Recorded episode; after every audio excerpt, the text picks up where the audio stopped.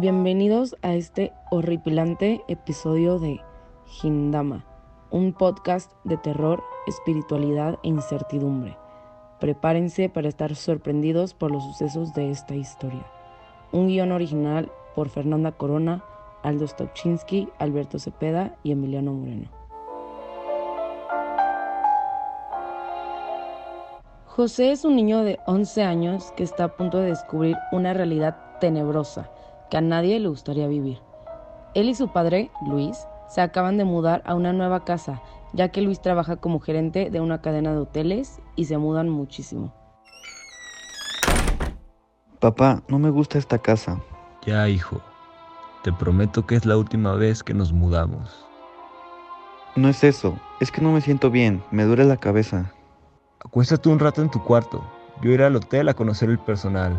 Regreso unas horas. Cualquier cosa que pase, al lado hay una vecina muy agradable que te ayudará con lo que necesites. Ok, papá, te quiero.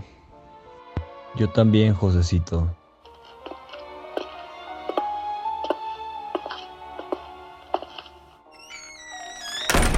José, un poco asustado, se dirige a su cuarto. Era un cuarto pequeño con una cama, un armario y una peculiar ventana que daba a un ventanal en la casa de la vecina. José ignora por completo esa ventana y se duerme para ya no tener miedo. Hola, Josecito, buenos días. Te dormiste toda la tarde, hijo. ¿Qué hora es? Son las once y media de la noche. José, ya te había dicho que no te puedes dormir tanto en la tarde. Ahora vas a estar despierto toda la noche. Perdón, ya no lo volveré a hacer. Ya me voy a dormir. Estoy muy cansado. Buenas noches. A la partida de su padre, José se queda solo en su habitación y para distraerse se pone a jugar en su celular. A los pocos minutos escucha un ruido extraño a lo lejos. Después de unos segundos de buscar, se dio cuenta que venía de la casa de su vecina. Al voltear a ver el ventanal, se dio cuenta de que todas las luces estaban apagadas. Un gran escalofrío recorrió todo su cuerpo no pudo evitar notar que sí había algo prendido. ¿Una lámpara? No. ¿Una linterna? No. Eran varias velas prendidas en el suelo. José se da cuenta de que la vecina está entrando en la habitación en la que están las velas. ¿Qué trae puesto? ¿Es una bata? ¿Por qué trae una bata? No, José. No es una bata. Es una túnica. ¿Qué está haciendo? José sigue sintiendo escalofríos y su corazón cada vez late más rápido. La vecina percibe la mirada de José y comienza a voltearse lentamente. José cada vez está más asustado. Al voltear completamente a la vecina, José se da cuenta de algo escalofriante.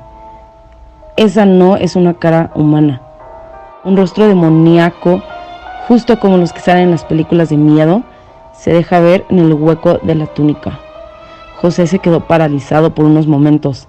No podía procesar lo que estaba pasando. Unos segundos después, grita como nunca había gritado en su vida.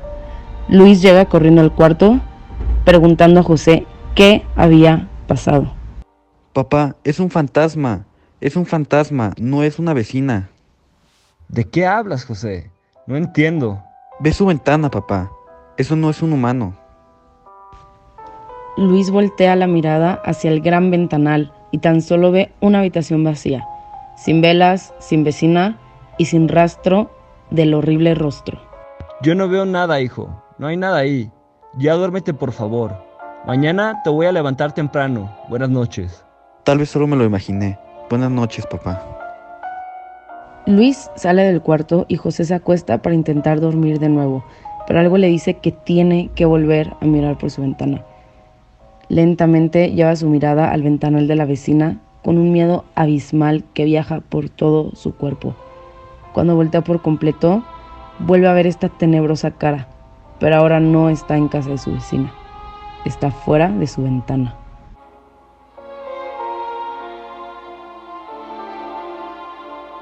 Historia narrada por Fernanda Corona, protagonizada por Alberto Cepeda y Aldo Stopchinski, editada por Emiliano Moreno. Gindama, una historia tenebrosa.